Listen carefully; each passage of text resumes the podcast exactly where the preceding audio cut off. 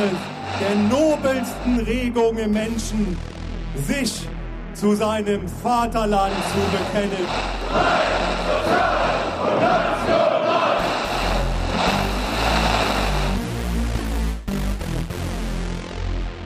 Hallo, ihr da draußen an den, an euren Laptops oder Handys oder wo auch immer ihr das hört. Hi, Sven, ähm, auf meinem Bildschirm. Hallo Gerrit. Ja, wir melden uns jetzt tatsächlich heute mal außerplanmäßig zu Wort. Und ihr könnt euch natürlich denken, oder habt es im Titel schon gelesen, es geht um diesen, sagen wir mal, wirklich furchtbar, furchtbaren Terroranschlag in Neuseeland. Wir haben, wir haben lange überlegt, sollen wir was machen, sollen wir was, sollen wir nichts dazu machen, aber irgendwie, irgendwie hatten wir auch das Gefühl, wir kommen nicht drum rum. Ähm, weil wir haben uns natürlich beruflich damit befasst. Es ist ja auch unser Thema hier auch im Podcast, aber auch beruflich befassen wir uns natürlich viel mit diesem Thema und haben irgendwie gemerkt, so, wir kommen nicht drum rum, nichts dazu zu machen, weil wir, wir sehen, was da dahinter steckt, das fällt uns auf. Wir, wir wollen das irgendwie auch mitteilen und, und euch erzählen, was für eine furchtbare Ideologie des Hasses dahinter steckt, die dafür sorgt, dass jemand fast 50 Menschen kaltblütig ermordet. Man kann es nicht anders sagen. Es ist, es ist wirklich unglaublich furchtbar und unfassbar, was da passiert ist. Und ich möchte nur kurz sagen, dass wir natürlich wahrnehmen, dass es in den Medien natürlich berichtet wird, aber oft die Zeit fehlt, der Platz fehlt, ähm, es wirklich nachhaltig mit Hintergründen zu beleuchten. Das ist auch gar kein Vorwurf, das ist einfach mal eine Feststellung. Und wir haben jetzt hier mit unserem kleinen Podcast einfach die Möglichkeit, den Raum, das mal auszubreiten und damit zu befassen. Und deswegen haben wir uns äh, dazu entschlossen, es zu machen. Genau, Sven, wie siehst du das? Ja, genau, was wollte ich auch gerade ansprechen. Es geht natürlich immer ist das Problem in Medien. Man hat nicht so viel Sendezeit, um eben gerne eine wissenschaftliche Analyse des Täters hinzulegen. Das können wir jetzt natürlich auch nicht machen. Was wir aber machen können, ist, wir haben natürlich die Möglichkeit gehabt, dieses Manifest des Täters oder des mutmaßlichen Täters eben zu lesen und mal ein bisschen reinzuschauen, okay, was sagt er eigentlich und was will er damit sagen, was will er auch mit dieser Tat bewirken. Es ist ja nicht oft so, dass Täter quasi wirklich offen zugeben, zu was für eine Ideologie sie stehen. Und hier haben wir es natürlich sehr, sehr einfach, dass er eben tatsächlich so ein ideologisches Manifest geschrieben hat, wo er eben alles darlegt, warum er etwas tut. Und das gibt uns jetzt natürlich die Möglichkeit, das zu tun. Auf der anderen Seite steht natürlich dem so ein bisschen entgegen. Und das war auch der Grund, warum wir uns ein bisschen länger überlegt haben, okay, machen wir es oder machen wir es nicht die Frage, wie sehr will man den Täter wieder in die Öffentlichkeit rücken? Wäre es nicht sinnvoller, mehr an die Opfer zu denken und weniger eben den Täter zu fokussieren? Aber natürlich ist es eben wichtig, weil man eben ja auch sagen muss, okay, wie kann man sowas in Zukunft natürlich nicht verhindern, aber wie kann man mit sowas umgehen, um eben auch diese Ideologie, die dahinter steckt, eben zu zeigen, wie gefährlich sie ist. Und das wollen wir jetzt so ein bisschen versuchen, indem wir uns eben mal anschauen, okay, was steht in diesem Manifest? Über was aus diesem Manifest haben wir vielleicht ja auch schon bei uns im Podcast oder in den einzelnen Folgen schon mal öfter gesprochen. Und da gibt es halt leider doch einige Überschneidungspunkte, über die wir hier auch schon öfter gesprochen haben. Ja, genau. Also wir reden jetzt viel darüber und versuchen uns auch wahrscheinlich so ein bisschen recht zu rechtfertigen, warum wir da, warum wir jetzt auch auf das Manifest eingehen werden und wir, wir auch im Endeffekt Teile seiner Ideologie hier wiedergeben werden ich habe mich beruflich, ich weiß nicht, wie es bei dir war, wir haben sehr viel darüber diskutiert, welche Plattform gibt man dem. Diese Diskussion ist allgegenwärtig, immer bei Terror, in dem Fall irgendwie noch extremer, weil man das Gefühl hat, es ist auch irgendwie so eine Art Selbstinszenierung, die er macht, die, die, die man dann einfach mitspielt als Medium. Aber auf der anderen Seite ist es dann so gesehen einfach eine, eine Einstellung, eine Meinung, wie was will er und was ist die beste Gegenstrategie. Und wir haben uns halt dazu, dafür entschieden, aufzudecken, wie perfide seine Ideologie ist, aber auch wie vielleicht weit verbreitet diese Ideologie ist, um darauf aufmerksam zu machen, dass da wirklich was Schlimmes, also dass da was im Gange ist, was gefährlich ist. Und jetzt haben wir es schwarz auf weiß. Es ist super gefährlich und ähm, wir beschäftigen uns den ganzen Tag damit und dann passiert sowas und und plötzlich denkst du dir so, ey, wir haben in der letzten Folge haben wir uns da noch drüber lustig gemacht, weil wir halt irgendwie gerne mal einen Witz reißen und plötzlich killt einer fast 50 Leute wegen Dingen, die was damit zu tun haben, worüber wir die ganze Zeit reden und deswegen reden wir jetzt darüber. Genau, und vielleicht daran anschließend auch nochmal, es ist ja mal, gibt ja dieses, dieses, dieses Sprichwort getroffene Hunde bellen oder getroffene Hunde beißen. Und du hattest es ja vorhin rumgeschickt oder mir geschickt, ähm, Martin Sellner, der Kopf der Identitären Bewegung Österreich, hat sich natürlich auch direkt an seine Zuschauer, Hörer, wie auch immer, gewandt und hat versucht darzustellen oder klarzustellen, dass dieser, dieser Terrorakt nichts mit ihm, nichts mit den Identitären zu tun hätte. Und da kann man sich natürlich fragen, okay, wieso, wieso muss sich jemand so schnell dazu äußern? Er hat selbst zugegeben, er hat das Manifest nicht wirklich gelesen. Er hat nur so diese groben, diesen groben Überblick. Einige, ähm, ja, einige Fetzen aus der Berichterstattung hat er aufgenommen. Es gibt irgendeinen Text, den er zitiert. Aber der große Punkt ist, und das ist quasi der Punkt, warum er als Identitärer natürlich reagieren muss. Das Manifest ist überschrieben mit dem Titel Der große Austausch. Und der große Austausch ist das Schlagwort, das die identitäre Bewegung als Grundlage oder als Manifest ihres, ihrer Ideologie nutzt. Oder siehst du das anders? Nein, ich sehe das ganz genauso. Und ähm, das ist ja im Endeffekt wahrscheinlich auch das, worauf wir hier hinaus wollen, um das aufzuzeigen. Klar, man muss am Anfang immer sagen, es der der feine Unterschied, der, der feine Unterschied, der große Unterschied ist eben natürlich immer, ob jemand zur Waffe greift und Menschen tötet oder nicht. Das ist immer ein Unterschied und deswegen lässt sich nie lässt, lassen sich Menschen, die nicht zur Waffe greifen, mit, nie mit Menschen, die zur Waffe greifen, in einen Topf werfen. Aber man kann schon den, den, den ideologischen Nährboden sehen von dem, was die, dieser Terrorist in Neuseeland dachte. Und da, der, das ist einfach nicht weit weg von der identitären Bewegung. Und du hast es angesprochen. Und übrigens von anderen rechtspopulistischen, sagen wir mal, oder neurechten Strömungen, Parteien, Bewegungen ebenfalls nicht, weil die haben alle eine sehr ähnliche Ideologie und vor allem eine ähnliche Verschwörungsideologie, und zwar die, die du angesprochen hat, hast, des ähm, sogenannten großen Austauschs. Das hat der sich nämlich nicht ausgedacht, dieser Typ in Neuseeland. Nein, das hat sich eigentlich ausgedacht, nur mal, um kurz die historischen Fakten abzuklopfen. Äh, Ren Renaud Camus, nicht ver zu verwechseln, ein Franzose, aber hier nicht Albert Camus. Der hat ein Buch geschrieben, Revolte gegen den großen Austausch. Interessant, oder wer hätte wer hätte erwartet, wo ist es erschienen beim Antaios Verlag? Also der Verlag äh, von Götz Kubitschek, über den wir auch ausführlich geredet haben.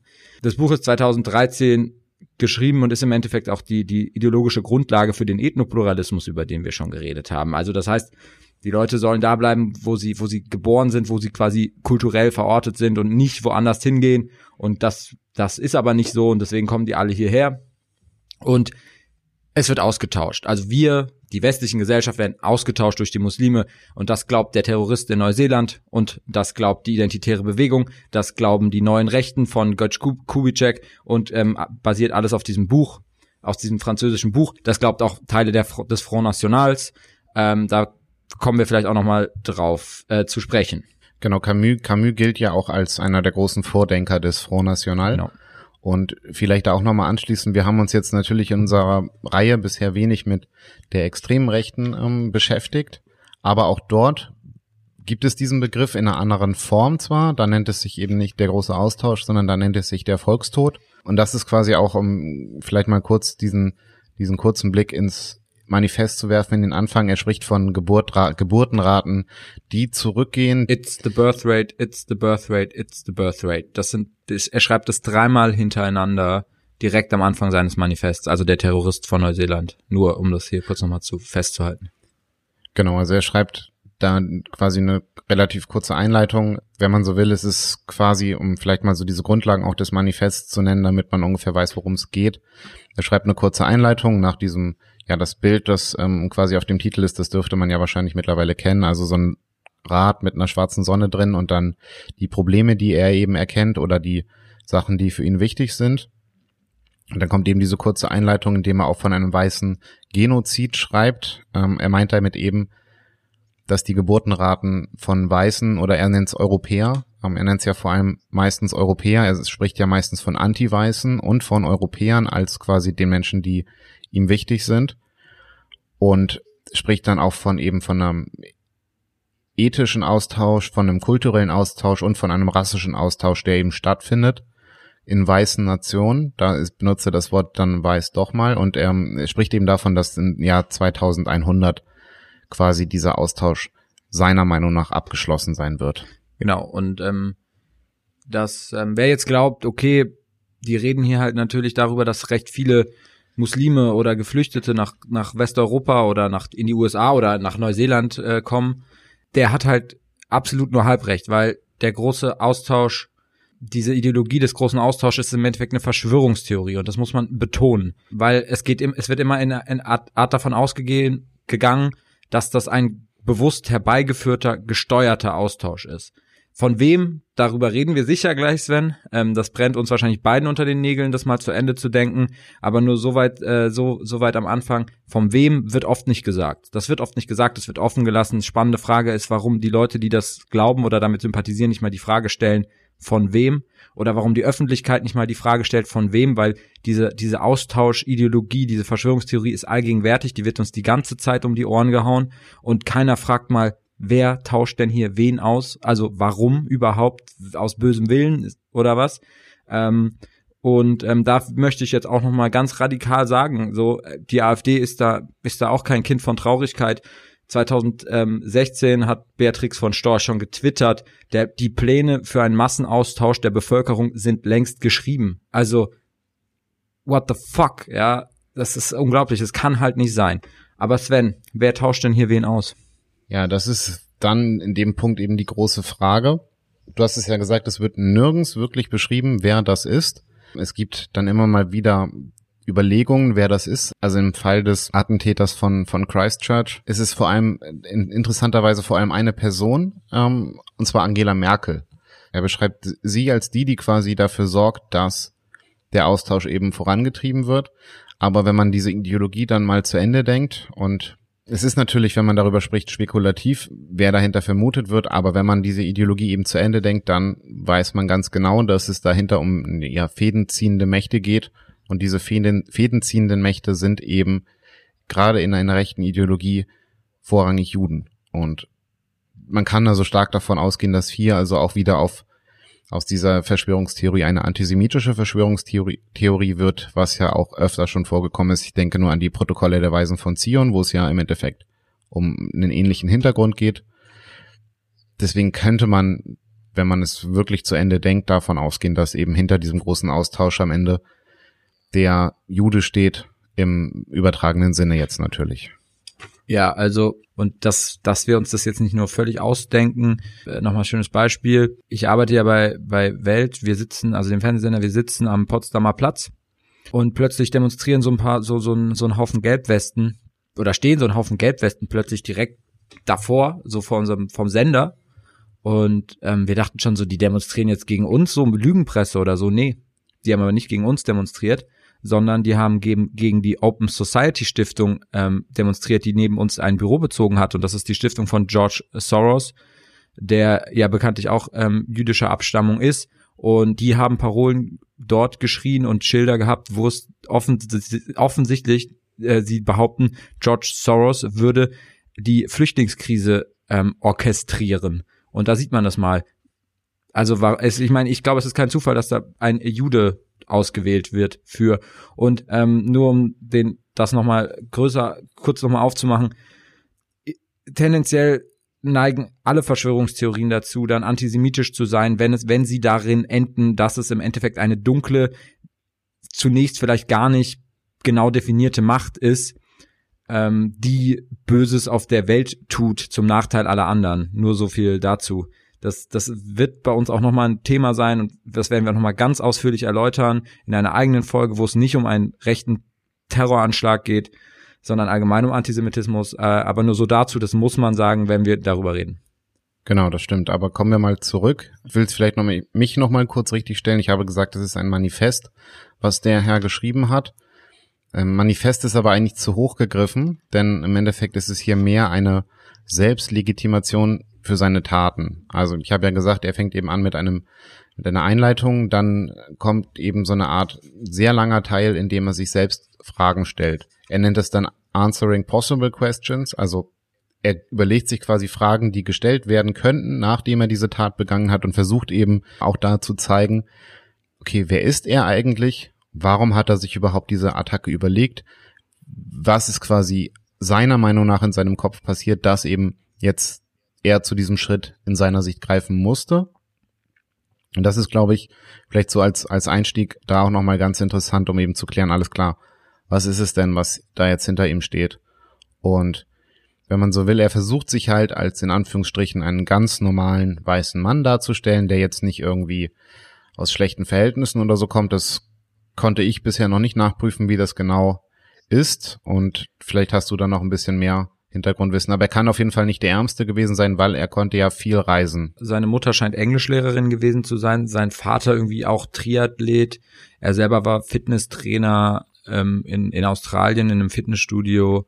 Ähm, seine Nachbarn, einen seltsamen Satz habe ich heute gelesen in, über die äh, Nachrichtenagenturen hätten gesagt, er käme aus einer sehr schönen Familie, also optisch, ich habe das nicht ganz verstanden, aber er scheint, also er, er inszeniert sich irgendwie als Arbeiterklasse, ist vielleicht auch so, er sagt auch, dass er nicht gebildet ist, also nicht so richtig gebildet ist, dass er nie in der Uni war, das gehört irgendwie zu seiner Selbstinszenierung dazu. Genau, also er, er sagt ja, er war nicht in der Uni, aber weil er einfach auch nicht den seiner Meinung nach richtigen Studiengang für ihn gefunden hat. Ähm, aber was man vielleicht, vielleicht am Anfang auch sagen kann, okay, wie, er versucht dann eben zu erklären, wieso er ähm, diese Tat begeht und er nennt eben den Frühsommer oder den Frühling 2017 als die, den Grund für seine in Anführungsstrichen Radikalisierung. Inwieweit er vorher schon relativ radikal war, das wäre auch noch eine Frage, die man klären kann, weil er war ähm, in der Zeit dann in Westeuropa auf Reisen und da ist eben im April in, in Stockholm, also April 2017, ist in einem Stockholm ein islamistischer Anschlag passiert, bei dem mehrere Menschen ums Leben gekommen sind. Und das war quasi so der erste Punkt, der ihn radikalisiert hat. Dann eben als zweiter Punkt die ähm, Wahlen in Frankreich, wo, wie wir ja wissen, Macron gewonnen hat am Ende gegen ähm, Le Pen. Und das war quasi für ihn wie er es sagt, sein Glaube in eine demokratische Lösung wurde zerstört, also in eine demokratische Lösung des Austauschproblems. Er sagt halt noch in diesem Zusammenhang auch, was er eigentlich will. Und das ist, finde ich, so ein ganz interessanter Ansatz. Was will er eigentlich? Und er sagt, und da ist mir so ein bisschen aufgefallen, okay, er benutzt hier diese eigentlich relativ bekannten 14 Words eines amerikanischen White Supremacy Anhängers, die ja relativ viele Neonazis benutzen und er hat diese 14, 14 Words als 14 oder auch eben als die Wörter wohl auch auf seinen Waffen gedruckt oder geschrieben gehabt. Er macht aber einen Fehler und ich weiß nicht, ob der Fehler ähm, gewollt ist. Auf jeden Fall heißt es in den Original 14 Words, We must secure the existence of our people and a future for white children. Das sind die Original 14 Words und er sagt aber nicht, We must secure the existence, sondern We must ensure the existence. Frage ich mich so ein bisschen, okay, was soll dieses, dieses Ensure da, wenn es doch eigentlich secure heißt? Und dann keine Ahnung, das ist so der Punkt, wollte er es falsch machen? Im Endeffekt ist es ja kein großer Unterschied, aber es ist auf jeden Fall ein Unterschied, den er dann nennt. Ja, aber warum sollte, also was ist dein, deine Vermutung? Ich habe tatsächlich noch irgendwie keine Erklärung dafür. Verstehe es einfach nicht. Hast du jetzt einfach einen Fehler in seinem Manifest gefunden? Ja, ich habe gedacht, vielleicht fällt dir dazu irgendwas ein, dieser Unterschied zwischen Ensure und Secure. Ich glaube, da ist mein Englisch auch vielleicht irgendwie zu schlecht. Na, Secure heißt ja sichern. Ensure heißt dafür sorgen.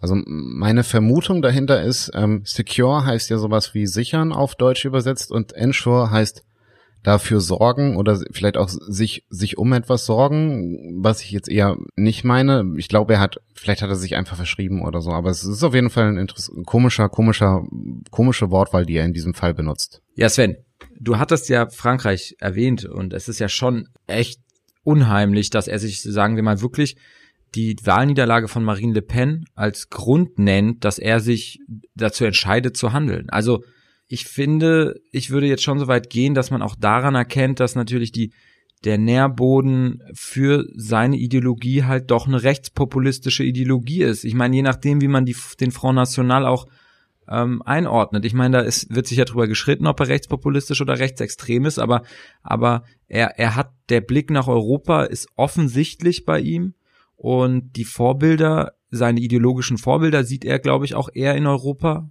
ähm, weil die Ideologie hier eigentlich viel stärker ist. Und ähm, was halt, ja, was halt so gesehen der Front National in, in ähm, Frankreich ist, ich will jetzt gar nicht sagen, ist die AfD in Deutschland, aber sind zumindest Teile der Ideologie der AfD in Deutschland oder der identitären Bewegung, die, wie wir ja schon gezeigt haben, ähm, das zusammen, zusammen, oft auch zusammenarbeiten. Genau. Und ähm, da ist ja die Ideologie, da haben wir auch schon drüber geredet, der Ethnopluralismus. Das ist natürlich ja offensichtlich. Ähm, aber man kann auch hier findet man sehr, sehr eindeutige ähm, Zitate in seinem Manifest, die einfach sagen, er, die einfach genau das sagen, was ähm, der, Ethnoplural der Inbegriff des Ethnopluralismus ist. Also er, er sagt auch ganz offensichtlich, er stellt sich ja, wie du schon erwähnt hast, selber Fragen, die er dann beantwortet. Und dann ähm, fra fragt er sich selber, ob er was gegen Muslime hat. Und er schreibt, a Muslim man or woman living in their homelands? No. Also gegen die hat er nichts. Ähm, das ist ja, wie gesagt, haben wir ja schon öfters gesagt, der Inbegriff des Ethnopluralismus. Und auch hier sehen wir die deutlichen Parallelen zu diesen neurechten Ideologien. Er sagt auch millions of European and other e-, ethno-nationalist people that wish to live in peace amongst their own people living in their own lands, practicing their own traditions and deciding the future for their own kind. Also auch hier sieht man wieder alle zusammen homogen bei sich, wenn die anderen woanders sind. Ja, genau, da spricht er ja auch noch mehrere Sachen an. Er äußert sich aber, und das ist vielleicht dann auch nochmal, um nochmal diesen Unterschied aufzuzeigen zwischen eben dieser neurechten und dieser altrechten Bewegung. Er bezeichnet sich ganz selbst als äh, oder ganz offen auch als Rassist. Er glaubt an rassische Unterschiede äh, zwischen den Völkern. Ja, das ist eben auch nochmal dieser Ansatz dann zu der White Supremacy, eben zu dieser Überlegenheit der weißen Rasse, die er eben doch relativ deutlich macht, was vielleicht auch nochmal ja in einer Art und Weise dann eben ein Unterschied ist zur ähm, rein identitären Bewegung. Aber ich glaube, das ist auch nochmal so der gute Ansatz. Und was ich in dem Punkt auch interessant finde, ist dann doch wieder der Charakter, dass er eher von einem doch kulturalistischeren Bild ausgeht, weil er relativ wenig von, ja, von in, in, in, relativ wenig von in Anführungsstrichen Völkern spricht. Das einzige Volk, was er, oder das einzige in Anführungsstrichen Volk, was er erwähnt, sind die Türken, die dafür aber gleich relativ stark. Dabei ist jetzt halt aber so ein bisschen die Frage, die sich da, da stellt. Er spricht zwar von ähm, Turks als wahrscheinlich dann als Volk, aber er meint wahrscheinlich allgemein eher die Araber und das macht sich auch auf verschiedene Arten deutlich. Also er hat ja auf seinen Waffen auch relativ viele Daten und Personennamen, die alle irgendwie im Zusammenhang mit mit dem Krieg gegen die Osmanen auf der einen Seite standen, aber auch mit dem Krieg gegen die Muslime, die von der iberischen Halbinsel nach Europa gekommen sind und das weit vor den Osmanen. Da macht er so einen Bezug auf und dann schreibt er eben auch irgendwie davon, dass er erst ruhen wird und das ist irgendwie so eine, so eine Geschichte, die sehr, sehr selten geworden ist, dass quasi jemand als Rechter die Konstantinopel, also heutige Istanbul, zurückerobern will und quasi die Türken raus aus Europa drücken möchte. Das ist so ein bisschen das, was da drin steht. Und das bezieht sich, wenn man es so will, oder man kann es auf die, ähm, quasi auf dann diese weiterführende Reconquista, die ja auch eben Teil der neuen Rechten ist, ähm, eben die Vertreibung der Muslime von der Iberischen Halbinsel ähm, so kann man das auf jeden Fall ein bisschen werten, dass er eben ja versucht eben nochmal eine zweite Art von oder eine, eine neue Reconquista anstoßen zu wollen, weil er ja natürlich seine Tat begeht er in Neuseeland, das hast du ja auch gesagt, aber er bezieht sich halt relativ stark auf Europa. Ja, ja, in dem Zusammenhang nur ganz, by the way, ist immer ganz spannend, weil so, so medial wird ja, ist Nähe immer ein ganz, ganz wichtiger Faktor als Nachrichtenfaktor. Das heißt, umso näher, also auch geografisch oder, oder emotional näher etwas ist, umso relevanter ist es dann halt auch für eine Nachricht oder umso wahrscheinlicher wird es eine Nachricht. Und Neuseeland war auch im ersten Moment sehr weit weg, aber es ist nicht weit weg. Und das ähm, ist, glaube ich, auch so, so, so ein Ding, den wir, was wir versuchen hier klar zu machen. Ähm, weil das, was in seinem Kopf passiert, ist, ist nicht weit weg. Das ist nicht weit weg das ist weder geografisch weit weg noch ähm, emotional weit weg bei, bei uns. Das ist allgegenwärtig. Was sind, also die Radikalisierung vielleicht jetzt nicht. Die derartige Radikalisierung ist natürlich ein Einzelfall. Nur der Nährboden für diese Radikalisierung ist der weltweite rechtspopulistische Diskurs von Donald Trump über Marine Le Pen bis über die identitäre Bewegung bis rein in Teile der AfD. Genau, da ist, muss man sich natürlich auch so ein bisschen fragen. Ich muss von mir aus gestehen, also ich kenne mich zumindestens grundlegend auch mit der amerikanischen rechten Szene aus, aber von mir aus muss ich tatsächlich gestehen, ich hatte bis Freitag quasi keine Ahnung, was für eine Art von, von rechter Szene es in Australien gibt. Weil, das muss man ja auch nochmal festhalten, er ist ja kein Neuseeländer, er ist ja Australier ähm, und ist quasi nach Neuseeland gekommen und eigentlich war ja auch nicht geplant, dass der, ähm, dass, dass das Ganze in, in Neuseeland stattfindet, aber er hat sich dann irgendwie jetzt doch plötzlich, warum auch immer, das wird nicht so ganz klar, aber er hat sich jetzt dann doch schnell dazu entschieden, halt in Neuseeland zu handeln.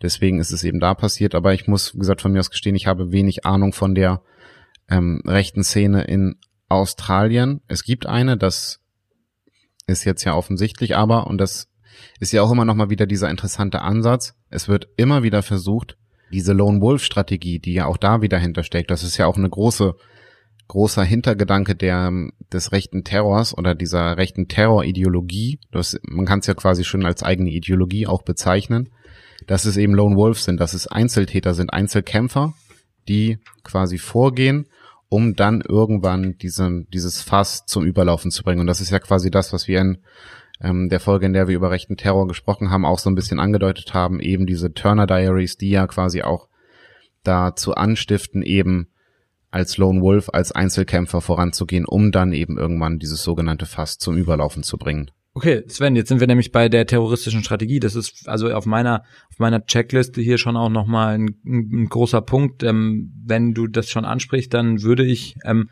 da zu auch noch mal ein paar Sätze sagen und ähm, ich habe da dann auch eine kleine Theorie oder eine kleine Schlussfolgerung, ähm, die ich mache, die natürlich auch die unmittelbar damit zusammenhängt, was wir jetzt vorher gesagt haben, dass diese diese Ideologie auf fruchtbaren Boden ähm, fällt oder zumindest das Gefühl und dass es diesen weltweiten, sagen wir mal, rechtspopulistischen Diskurs gibt. Ähm, der, das Ding ist, äh, er, er, er ist natürlich erst, sagen wir mal, der zweite rechts, rechte Terrorist, der ähnlich handelt. Und natürlich ist der erste Anders Breivik gewesen. Darüber haben wir jetzt noch nicht so geredet. Ähm, das ist sehr offensichtlich. Er bezieht sich auch, er, er behauptet auch, er würde ihn kennen. Sie hätten sich getroffen oder sie hätten Kontakt gehabt. Ob das stimmt, das weiß keiner. Ähm, genau, aber mit den beiden jetzt gab es meiner Ansicht nach eine Art Wandel in der rechtsterroristischen Strategie.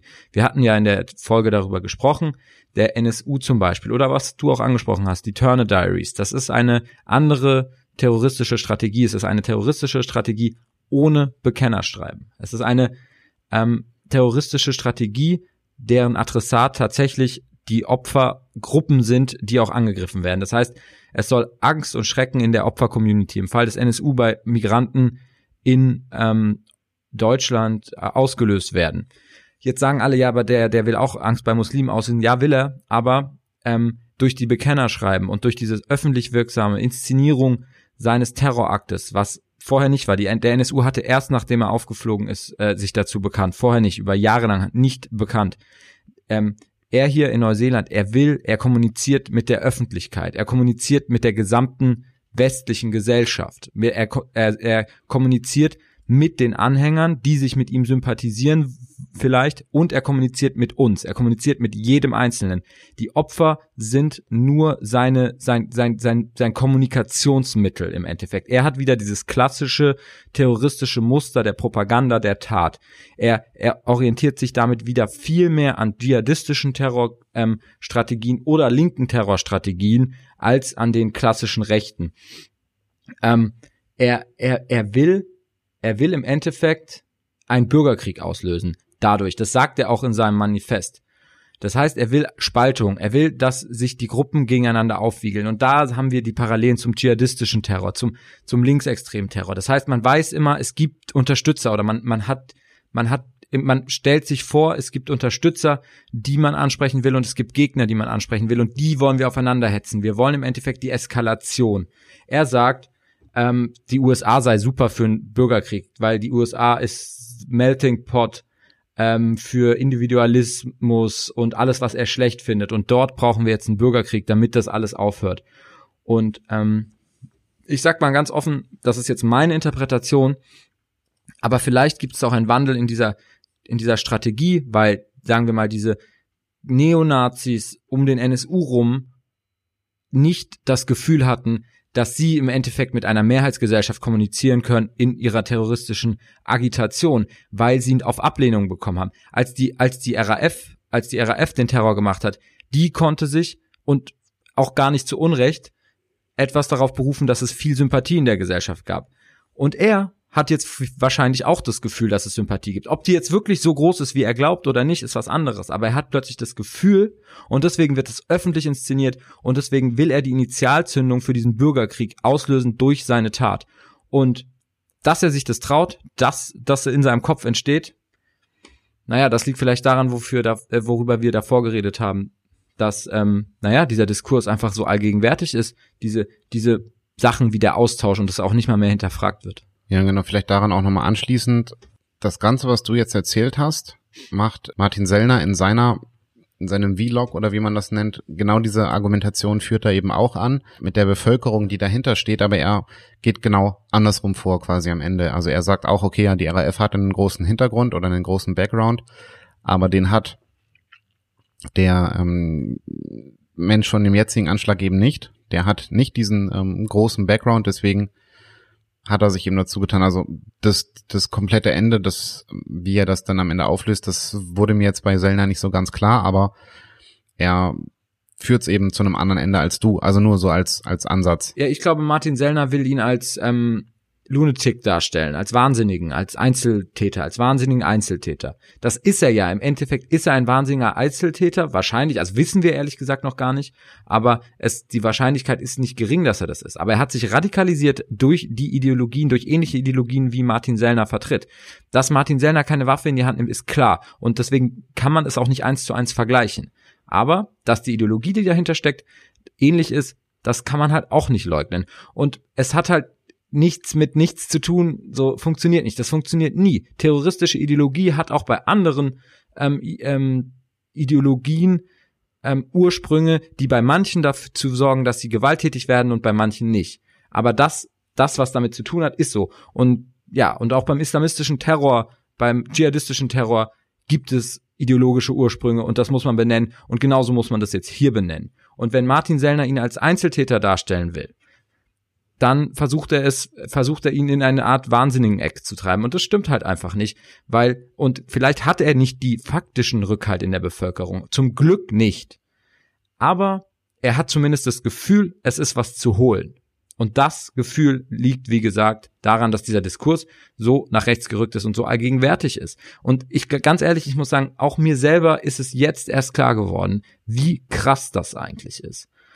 Ja, vielleicht auch nochmal, ähm, um nochmal diesen Bezug zu diesen verschiedenen Terroranschlägen herzustellen. Man kann ja quasi, oder was heißt man kann quasi, wenn dieser, dieser erste große Terroranschlag, du hast jetzt zwar von Breivik gesprochen, aber eigentlich gab es eine ganze Weile vorher schon einen, und zwar am 19. April 1995, ähm, als in Oklahoma City eben ein Van explodiert ist, bei dem 168 Menschen ums Leben gekommen sind. Das geht auf den ähm, Rechtsext auf einen Rechtsextremen zurück, der ähm, sehr stark von den Turner Diaries ähm, eben auch beeinflusst wurde und wie wir heute ja wissen, ist sowohl der NSU als auch Anders Breivik sehr stark von den Turner Diaries beeinflusst worden. Aber sie hatten eine unterschiedliche terroristische Strategie. Genau, die, die Strategie war unterschiedlich, aber der Grundgedanke war der gleiche und ja, die Frage ist eben auch, okay, zum einen, wie versteht man diese Diaries und ich würde jetzt eben sagen, sowohl Breivik als auch ähm, der jetzige Attentäter haben die Turner Diaries ähnlich verstanden wie eben Timothy McVeigh, der den Anschlag in Oklahoma verübt haben. Da sind sehr ähnliche ähm, Ansätze und der NSU ist dahingehend natürlich auch immer so ein bisschen speziell, weil es gab ja diese Bekennerschreiben, oder es gab ja dieses Bekennervideo, aber es ist ja irgendwie bis heute unklar, warum die das nicht vorher veröffentlicht haben und das ist Da widerspreche ich dir. Es ist nicht unklar. Es ist es ist zumindest in der, in der Interpretation der verschiedenen terroristischen Strategien eine andere Herangehensweise an Terror und eine andere Auffassung davon, was effektiverer Terror ist. Ob es das ist, ähm, zu sagen, wir wollen allen mitteilen, dass ich das war und wir wollen hier irgendwie, ähm, wir wollen hier die Revolution auslösen, oder ob man sagt, wir wollen diffuse Ängste auslösen und diffus und ähm, diffus äh, die Leute äh, bedrohen.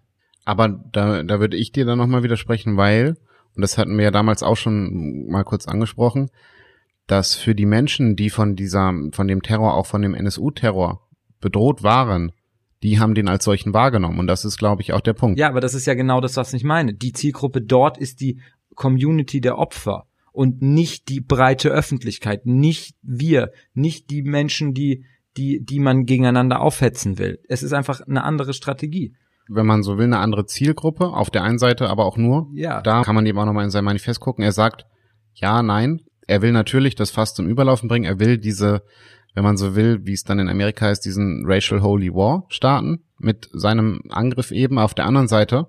Und das sagt er eben auch. Er will ganz klar Angst schüren. Er will Angst in der Bevölkerung machen. Er will, dass diese Menschen, also dann eben die Muslime, Angst vor ihm und vor dann möglichen angeblichen Nachahmungstätern haben. Und eben, und das, vielleicht nochmal kurz diesen, diesen einen Schritt zurück, um wieder auf diesen Ethnopluralismus nochmal zu kommen. Er sagt eben, geht zurück, solange ihr noch könnt. Also er macht in Anführungsstrichen dieses Angebot, das ist eigentlich gar nicht nötig. Ihr müsst halt einfach nur zurück in euer Land gehen und dann könnt ihr da in Ruhe und Frieden leben. Er will eben den Leuten die Möglichkeit geben zu gehen. Und das ist ja dieser, dieser Grundansatz des Ethnopluralismus, die Leute eben dahin zu schicken, wo sie herkommen. Ja, aber ich, ähm, sorry, dass ich da jetzt darauf so bestehe, aber es ist die allein die Öffentlichkeitswirksam, das ist das, was wir noch nicht besprochen haben, dass er das im Internet streamt. Das sind alles, das sind alles andere terroristische Strategien, als es der NSU getan hat. Und dieses Bekennervideo vom NSU, weil du es angesprochen hast, das, und das wird immer wieder, und meiner Ansicht nach ist es fatal, dass das falsch dass das so gesehen wird. Es wird immer gesagt, ja, aber die hatten ja ein Bekennervideo. Aber dieses Bekennervideo haben sie nicht veröffentlicht. Das haben sie dann, das war eine Art, das war so, das war so wie ein Testament. Das war so, wenn es dann vorbei ist, dann soweit läuft's. Aber solange sie noch können, haben sie eine andere Strategie verfolgt. Er, er hat sich ja angekündigt. Er hat im Endeffekt vorher schon gesagt, er macht das in, die, in diesen Internetforen. Ja gut, dann haben wir uns jetzt genug gestritten, Gerrit. Ein weiterer Punkt, den man vielleicht noch ansprechen sollte, der das Ganze nochmal so ein bisschen wenn man so will, suspekter macht, ist der Punkt, dass er sagt, er ist ein quasi ein Ökofaschist. Also grüner Nationalismus ist der einzig wahre Nationalismus, das sagt er. Und er bringt also diesen Aspekt der Umwelt nochmal relativ stark mit rein, bringt aber auch gleichzeitig noch einen zweiten Punkt mit rein, dass er eben sagt, okay, eine Welt, eine, eine Welt kann nicht existieren mit 100 Milliarden Menschen auf der Welt. Ganz komischer Ansatz, finde ich. Also ich muss sagen, ich, ich verstehe es nicht. Also klar, dieser Ökofaschismus, das ist ja immer so ein Begriff, der wird ja mal irgendwie eher benutzt, wenn man, sagen wir mal, Grüne oder Umweltschützer ähm, diffamieren will, ähm, weil sie halt irgendwie staatliche Eingriffe wollen, um die Umwelt zu schützen. Ob man das jetzt gut oder schlecht findet, sei mal dahingestellt, aber das ist ja eher so eine Zweckentfremdung dieses Faschismusbegriff, auch ganz furchtbare Zweckentfremdung, ähm, dass er sich selber so bezeichnet. Ich hab's, ich muss ehrlich sagen, ich habe es nicht so richtig verstanden.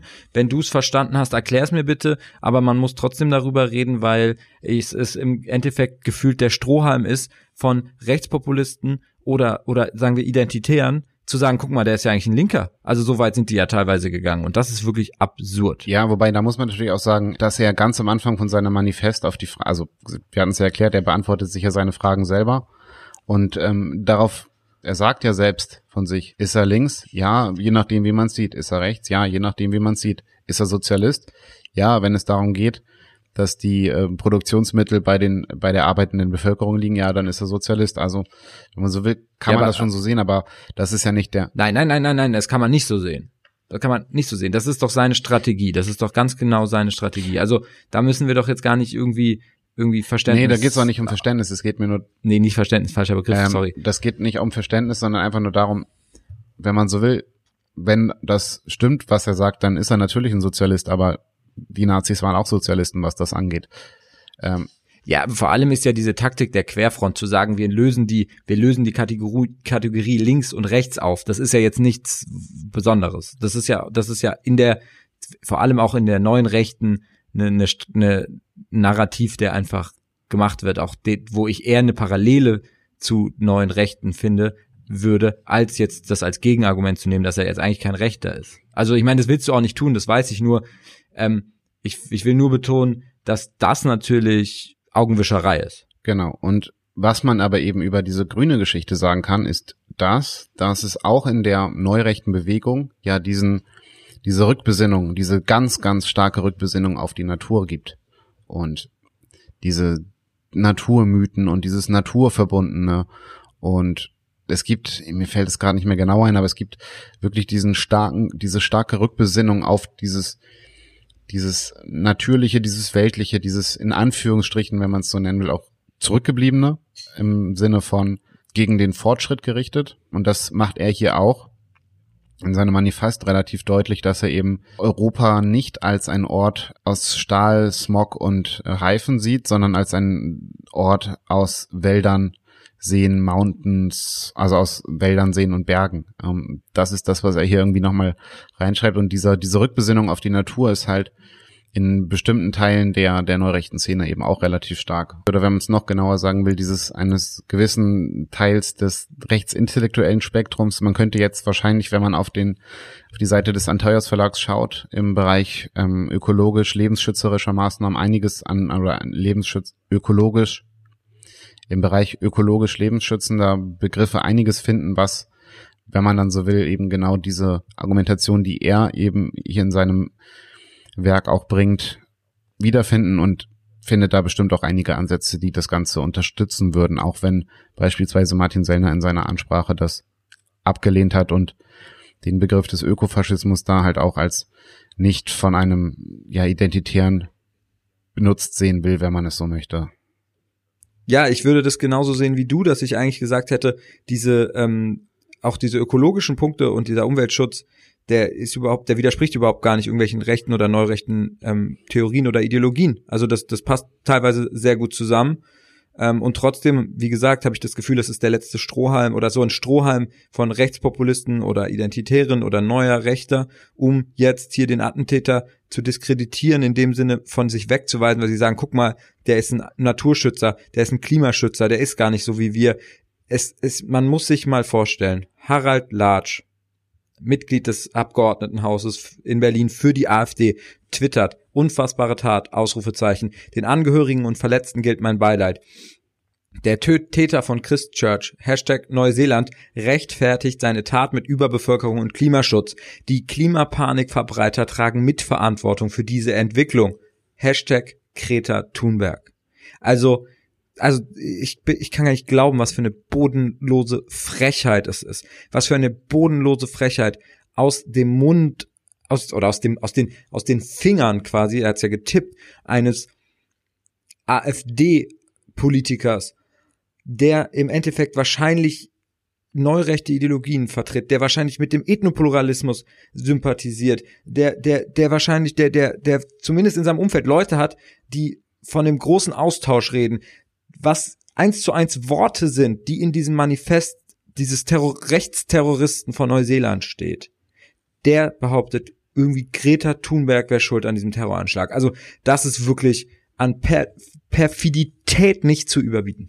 Das stimmt auf jeden Fall und das ist auch ganz gruselig, sowas dann zu hören. Ähm, ich weiß gerade nicht mehr warum, ähm, aber Martin Sellner hat das auch irgendwie in den Zusammenhang gebracht. Ich kann es dir aber nicht mehr genau sagen. Also er hat irgendwie in seiner Argumentation auch von, von, von Terror gesprochen. Dann kam er irgendwie auf den Una-Bomber, der ja auch so eine, so ein relativ komisches Verständnis von Natur hat und von da aus kam er dann eben auf Greta Thunberg, aber frag mich gerade nicht mehr, wie er das genau gemacht hat. Ja, aber auch der Una-Bomber, also man sieht, glaube ich, seine, seine Verteidigungsstrategie von Martin Sellner. Ähm, er will, er will den Terroristen als verrückten Einzeltäter ähm, darstellen. Ganz am Anfang sagt er irgendwas davon, dass er ihn halt nicht als Verrückten darstellt und dass er auch sieht, dass er rechte Tendenzen hat, aber ich will ja jetzt auch gar nicht irgendwie Sellner oder so in Schutz nehmen. Natürlich geht es darum, dass er diese Taten möglichst so weit oder bloß so weit wie möglich eben von seiner identitären Bewegung wegrücken will, denn alles, was da drin vorkommt, ähm, nutzt die identitäre Bewegung. Oder nicht alles, aber vieles davon nutzt die identitäre Bewegung als für sich. Beispielsweise auch diese ganzen Geschichten, die er dann eben ja auch auf seinen Waffen hat oder auch im Manifest dann eben mit beispielsweise der Belagerung von Wien ähm, durch die durch die ähm, Osmanen äh, 1683 wird von, oder die, die Belagerung und die Niederschlagung der Belagerung dann eben diese ganze diese ganze Geschichte spielt bei den Identitären halt auch so eine große Rolle und da versucht er sich natürlich irgendwie rauszureden jetzt. Ja, wir wollten jetzt ja irgendwie dieses ähm, Spezial machen. Wir dachten vielleicht jetzt ein bisschen kürzer. Jetzt haben wir doch auch wieder eine Weile geredet, aber es wäre nicht vollständig, wenn wir nicht doch nochmal übers Internet reden. Ähm, weil er, er hat sich wohl im Internet radikalisiert und ähm, er hat es vor allem 17 Minuten lang live im Internet gestreamt, was er getan hat. Der letztere Punkt ist, ist natürlich schwierig, ähm, schwierig darüber zu sprechen, weil es ist nun mal passiert. Ähm, man kann natürlich die Internetkonzerne jetzt in die Pflicht nehmen und sagen, sie müssen das möglichst schnell löschen. Das müssen sie. Und man kann sich schwer vorstellen, dass sie es nicht schneller als 17 Minuten schaffen. Ähm, aber jetzt darüber zu reden, ob man, also wenn man das komplett verhindern will, dann muss man darüber reden, ob man Livestreaming im Internet verbietet. Ähm, ich glaube, da, da hat man irgendwie auch keine Mehrheiten für, weil dann ja diese, sagen wir, der, der Schutz des freien Internets ja doch auch sehr hochgehangen wird. By the way, auch bei der AfD. Vielleicht da kurz, kurz eingehackt auch, er hat ja auch dieses Manifest vorher veröffentlicht und dem, in dem Manifest nennt er ja auch die Moscheen, die er angreift, deswegen da könnte man genauso ansetzen. Ja, da müsste man halt an die Strafverfolgungsbehörden mal so sich richten und sagen, was ist denn da los? Genau, es wäre aber auch die Frage, die können dann natürlich wieder argumentieren, wir wollen hier noch mehr Überwachung, bla bla bla, wie auch immer. Ja, aber ich finde, der, der spannendere Punkt ist natürlich die Radikalisierung im Internet. Ähm, ich habe ja schon öfters jetzt gesagt, dass ich natürlich auch Wert darauf lege, ähm, Menschen zu unterscheiden, ähm, die zur Waffe greifen von Menschen, die nicht zur Waffe greifen. Ähm, und deswegen stelle ich jetzt mal so ein bisschen die Theorie auf, dass dieser weltweite rechtspopulistische Diskurs, ähm, der immer präsenter wird, natürlich der Nährboden ist für solche Taten und für solche für die für die Rechtfertigung der Taten. Ähm, aber natürlich wird nicht jeder zum Terroristen.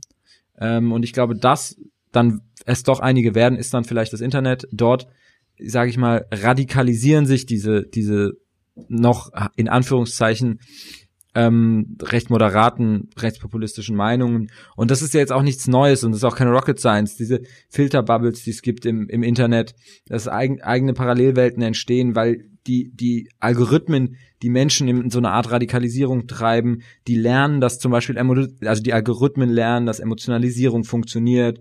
Schaut dann ein, ein, ein Thema, äh, ein Video zu dem, zum entsprechenden Thema, sagen wir mal, zu einem rechtspopulistischen Thema, wo irgendjemand was über Ethnopluralismus oder irgendwie sowas erzählt oder über Überfremdung erzählt, dann schlägt YouTube einem beispielsweise teilweise noch emotionaler, radikalere Videos vor, weil der Algorithmus lernt, dass die Leute genau das dann sehen wollen und so und so radikalisiert man sich natürlich auch im Internet. Ähm, genau. Und das sollte nicht unerwähnt bleiben, dass sich da eine Parallelöffentlichkeit oft, die nur durch, sagen wir mal, die die Disco, die, die, ja, die, die weltweit vernetzende, ähm, nicht hierarchische Struktur des Internets möglich ist. Das ist, ist einfach ein Dilemma des Internets. Und das muss man halt auch einfach mal sagen. Und es ist nichts Neues, nur man muss es, glaube ich, in dem Zusammenhang einfach mal der Vollständigkeit halber gesagt haben. Ja, das auf jeden Fall. Und das ist ja auch so ein Punkt, den er in seinem Manifest irgendwie immer wieder mal aufmacht. Ähm, mit diesen Memes, mit denen er da arbeitet, die ja wohl irgendwie auch eine Grundannahme für seine Radikalisierung waren, auch irgendwelche Memes oder irgendwie ein sehr bekanntes Meme muss es gewesen sein mit das dann eben diesen, diesen Krieg in, im Kosovo in Serbien sehr relativ groß macht. Und ja, ist halt die Frage, ich kenne das Meme jetzt persönlich nicht. Ähm, ich frage mich tatsächlich auch so ein bisschen, wie das dann eben funktioniert, aber er muss ja in relativ vielen unterschiedlichen Foren unterwegs gewesen sein. Wäre halt auch so ein bisschen die Frage, ist ja tatsächlich relativ viel gereist. Die Frage, die man natürlich auch stellen könnte, okay, wo ist er dann untergekommen? War er tatsächlich so ein, in Anführungsstrichen, normaler Couchsurfer? Oder hat er sich vielleicht auch über die Foren dann mit Gleichgesinnten in Europa getroffen? Das ist wahrscheinlich eine Sache, die dann irgendwann auch mal rauskommen wird oder eben nicht. Wäre jetzt rein spekulativ ja, drüber zu sprechen, irgendwie zu sagen, er hat sich in Frankreich mit irgendwem getroffen oder nicht. Ja, ich habe jetzt auch gehört, dass also, also osteuropäische Geheimdienste jetzt schon mal irgendwie checken, ob der sich da getroffen hat mit ähm, einschlägigen Rechtsextremen. In Ungarn war es zum Beispiel. Ich habe, also da könnte man jetzt eine Reihe von Ländern aufzählen, aber ich glaube, relevante äh, Beweise sind jetzt bisher noch nicht in die Öffentlichkeit kommuniziert worden, dass er dort tatsächlich auf einer auch, ähm, sagen wir mal, personellen Ebene vernetzt war mit Rechtsextremen. Äh, ähm, aber wie wir jetzt hoffentlich dargelegt haben, auf einer, sagen wir mal, geistigen Ebene war er vernetzt mit denen und ist mit den, also ist immer noch mit denen vernetzt und auch nicht nur mit den Neonazis, sondern auch mit den neuen Rechten und den, ähm, ja, ja, Rechten, die eher, die auch in die Mitte reinragen. Genau, und da vielleicht auch als Abschluss nochmal, warum natürlich das Internet auch, und du hast es ja gerade schon gesagt, eben zur, zur, zur Radikalisierung sich wunderbar eignet, weil eben, und das ist halt ähm, den Populisten ja schon länger klar. Er beschreibt es hier genauso in seinem äh, in seinem Manifest, dass eben Emotionen stärker sind als Fakten. Und das ist ja genau das, was du gerade mit diesen Filterbubbles gesagt hast. Das scheint heutzutage leider immer besser zu funktionieren. Und natürlich ist da das Internet der beste Ansatz dafür, weil da kriegst du genau das, was du sehen willst und nicht das, was der Wahrheit entspricht. Leider. Ja, genau. Und es gibt keine Gegenargumente und vor allem die klassischen Medien, die einfach ein die natürlich Fakten checken, Quellen checken, institutionalisiert haben. Und das wird ja viel zu oft einfach nicht, das wird einfach vergessen, es wird als selbstverständlich wahrgenommen, aber ähm, dass die halt einfach meistens gute Arbeit machen und auch eine Art Selbstverständnis haben, ähm, objektiv zu berichten, auch wenn das nie völlig möglich ist, dass das existiert schon noch. Aber so, so eine Berichterstattung kommt halt in diese Filterbubbles gar nicht mehr rein, die sind halt völlig abgeschottet. Deswegen ähm, ist es halt eine, gibt es halt diese Parallelgesellschaften, in der nichts mehr ähm, passiert. Also in, in der nichts anderes mehr stattfindet, außer die eigene Meinung, die dann immer wieder verstärkt wird und somit halt exponentiell ähm, Radikalisierung stattfindet. Wir haben jetzt eben nochmal versucht, so ein bisschen zu schauen, alles klar, was sagt er in seinem Manifest und welche Verbindungslinien gibt es da auch dann tatsächlich zu den Themen, über die wir gesprochen haben. Da gibt es ja einige leider und da sind wir jetzt so ein bisschen eben, okay, man muss natürlich jetzt aufpassen. Man darf nicht einfach sagen, okay, dieser Mensch war ein Identitärer, alle Identitären sind also quasi dazu in der Lage, ähm, diese Taten zu vollbringen. Aber es gibt eben sehr starke Überschneidungspunkte, die dann eben auch über dieses letzte Thema eben die Radikalisierung, Radikalisierung im Internet ganz schnell dazu führen können, dass eben jemand dann quasi in diese Situation kommt, dass das gesagte oder das geschriebene Wort dann eben doch mal zur Tat werden muss. Und das ist auf jeden Fall gefährlich und da muss man tatsächlich wirklich gegen agieren und eben versuchen, am sinnvollsten wäre es wahrscheinlich die Möglichkeit irgendwie zu schaffen, dass diese Filterbubbles aufgelöst werden, dass Menschen ja weg von dieser emotionalen ähm, Berichterstattung kommen oder von dieser emotionalen Art und Weise, wie man mit Informationen umgeht, hin tatsächlich wieder zu diesem faktenbasierten, was ist passiert und so weiter und so fort. Ich möchte noch am Schluss dann auch nochmal darauf hin, also auf den Punkt aufmerksam machen, dass die, sein Erweckungsmoment zu sagen, zur Tat zu schreiben, war die Niederlage von Marine Le Pen in der Präsidentschaftswahl. Es war ein Narrativ, der sagt, die Politik, wie Sven, wie du auch schon gesagt, die Politik, also der politisch-demokratische Weg hat nicht funktioniert. Und jetzt schreiten wir zur Tat. Jetzt ist Gewalt das letzte Mittel. Und ähm, da müssen wir vorsichtig sein, dass das nicht noch in anderen Ländern, in anderen Köpfen passiert, wenn was nicht zu erwarten ist, die rechtspopulistischen Parteien oder rechteren Parteien hier irgendwelche Mehrheiten bekommen. Ich möchte aber auch noch, ich will jetzt noch am Ende auch noch mal eins sagen. Wir haben ja über diese Verschwörungstheorie, Verschwörungsideologie geredet mit dem ähm, Massenaustausch, nee, mit dem großen, also wir haben jetzt ja auch über die, also ich möchte jetzt aber trotz, ich möchte trotzdem am Ende noch mal eine Sache festhalten. Wir haben ja über diese diese Verschwörungstheorie des großen Austauschs geredet und ich möchte darauf hinweisen, dass ähm, das ein großer, großer Unterschied ist, an diese Verschwörungsideologie zu glauben des großen Austausches, wie es vielleicht weite Teile der AfD machen oder Teile der AfD machen oder Identitären.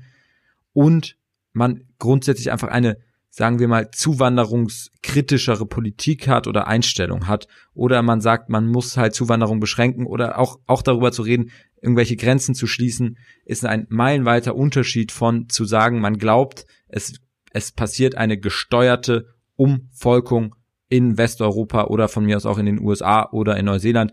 Und ich, vielleicht ist es auch einfach ein, ein ganz einfacher Weg, um hier zu unterscheiden, wo fängt legitime konservative Meinung, wo hört legitime konservative Meinung aus und wo fängt eine dezent rechtsradikale Meinung an. Ja, da stimme ich dir insoweit auf jeden Fall zu. Ähm, ich meine, wir haben jetzt natürlich nicht das komplette wissenschaftlich durchgearbeitet. Das ist so schnell natürlich auch gar nicht möglich. Aber ich glaube, wir haben insoweit jetzt mal einen guten Überblick gegeben über die Problematik, die hinter der ganzen Sache steckt. Was man natürlich nicht vergessen darf und nicht unter den Tisch fallen lassen, das war jetzt Tisch fallen lassen darf. Wir waren jetzt natürlich relativ täterzentriert, aber es ging eben, ja, wie wir versucht haben zu erklären, auch nochmal darum, eben diese ganze Gedankenwelt so ein bisschen zu erklären und eben auch zu zeigen, dass es eben gefährlich ist, was eben auch in den Themen, über die wir gesprochen haben, eine Rolle spielt. Und natürlich ist es aber auch wichtig, eben in dem Fall sich in den Kopf zu rufen, dass dieser Mensch eben in Christchurch 49 Menschen ja auf grausame Art und Weise getötet hat. Dem ist nichts hinzuzufügen.